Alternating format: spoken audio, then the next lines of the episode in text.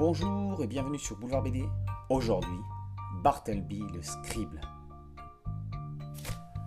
L'homme qui vient de se présenter dans cette étude notariale de Wall Street s'appelle Bartleby.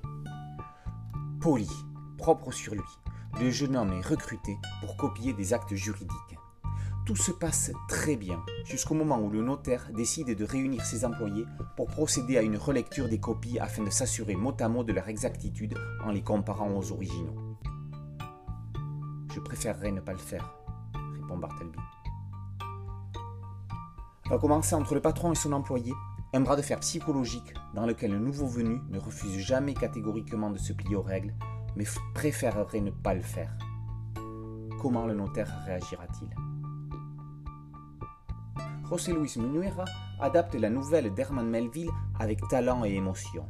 C'est une histoire où il ne se passe rien, c'est une histoire où il ne se dit rien. Et pourtant, et pourtant, ce récit fascinant va au-delà de tout ce que l'on peut imaginer. Il est des face-à-face mythiques en littérature comme au cinéma, que ce soit dans les plus grands westerns ou dans des thrillers tendus. Clarice Starling et Hannibal Lecter, Tom Ripley et Dickie Greenleaf. Celui-ci, entre Bartleby et le notaire narrateur, fait partie des plus grandioses. Au-delà du combat entre ces deux hommes, c'est toute la société, avec ses codes du travail, ses relations employeur-employé, qui est remise en cause. Bartleby est un excellent copiste. Il pense, et il a raison, n'avoir rien à se reprocher dans son travail. Alors, que l'on puisse émettre l'idée qu'il ait éventuellement commis une ou autre erreur de copie à corriger, ça, il ne peut pas l'admettre. Pourquoi? Est-ce un excès de certitude ou bien la crainte de voir son travail remis en question par une correction? On ne le sait pas et on ne le saura jamais. Bartleby est entré en profession comme on entre en religion. Il est une fourmi qui est dans sa colonne et qui ne peut pas quitter la route sous peine de voir sa vie bouleversée.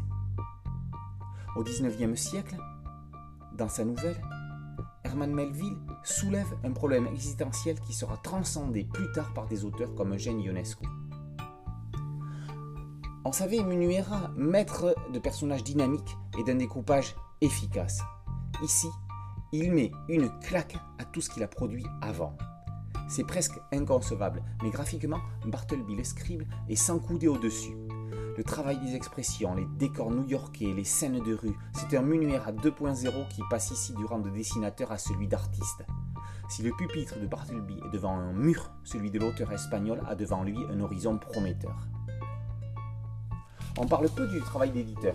Saluons ici la maquette de Philippe Giannetti et Léa Ellinknissen, qui propose un bel objet.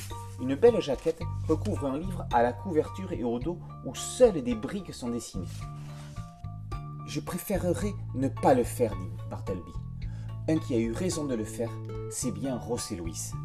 Bartleby le scribe est de ces histoires puissantes qui sont difficilement adaptables sous peine de trahir une œuvre intouchable.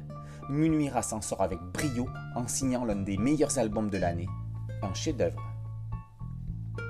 Bartleby le Scribe, par José Luis Munuira, d'après Herman Melville, est paru aux éditions d'Argo.